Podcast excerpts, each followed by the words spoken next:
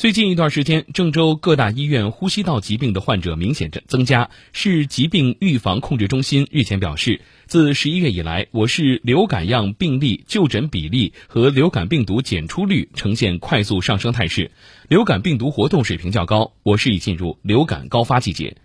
郑州市疾病预防控制中心有关负责人也表示，建议老年人、婴幼儿童、孕产妇或有慢性基础疾病者等高危人群尽快接种流感疫苗，做好流感预防。